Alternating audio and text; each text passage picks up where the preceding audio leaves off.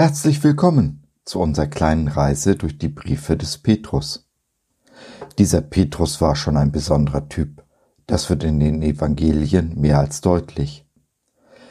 Nach Jesu Auferstehung von den Toten findet Petrus eine ganz besondere Tiefe des Glaubens, eine lebendige Hoffnung und fordert uns heraus, es ihm gleich zu tun.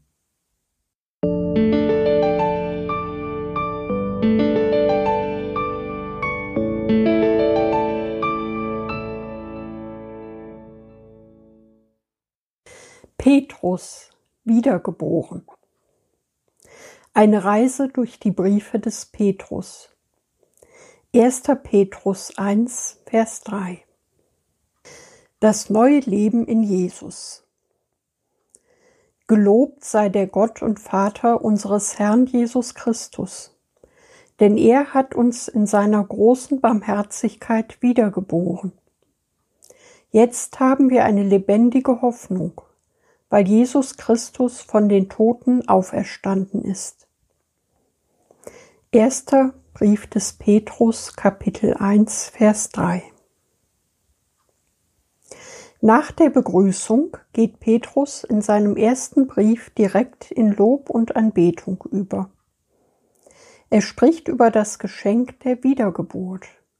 Ein neues Leben wird uns in und durch Jesus geschenkt.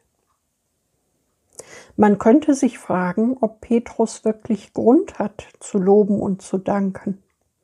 Ist er doch mehrmals verhaftet und gegeißelt worden. Von den Juden und dem römischen Reich wird er permanent angefeindet. Nein, Petrus hat es wirklich nicht leicht und wird es auch zukünftig nicht leicht haben. Genau wie die anderen Apostel und Nachfolger Jesu die verspottet, verhaftet, gegeißelt und schließlich hingerichtet werden. Sie alle sprechen, Gelobt sei der Gott und Vater unseres Herrn Jesus Christus. Wie können sie so etwas tun?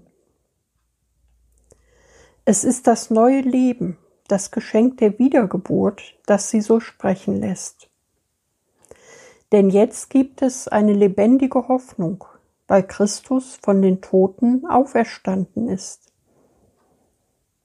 Das bedeutet, selbst wenn sie den Nachfolgern Jesu das Leben nehmen, ist es nicht das Ende.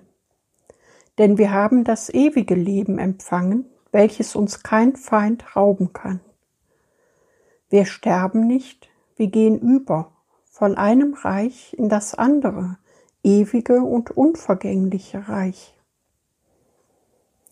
im Angesicht der Ewigkeit, was können Menschen und Umstände uns tun? Nichts, was in der Ewigkeit Bedeutung hätte, oder? Wir haben einen Gott, der uns liebt wie seine eigenen Kinder, einen Freund, Jesus, der sein Leben hingab aus Liebe zu uns. Aber dieser Jesus ist nicht im Grab geblieben.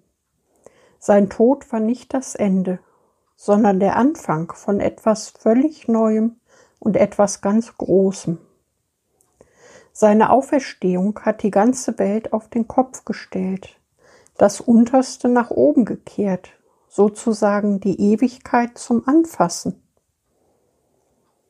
Petrus sieht seine Probleme von der Warte der Ewigkeit aus. So schmelzen sie zusammen, werden ganz klein und er ist frei, Gott zu loben. Die Umstände, in denen er steckt, kann er nicht ändern, wohl aber seine Denk- und Sichtweise.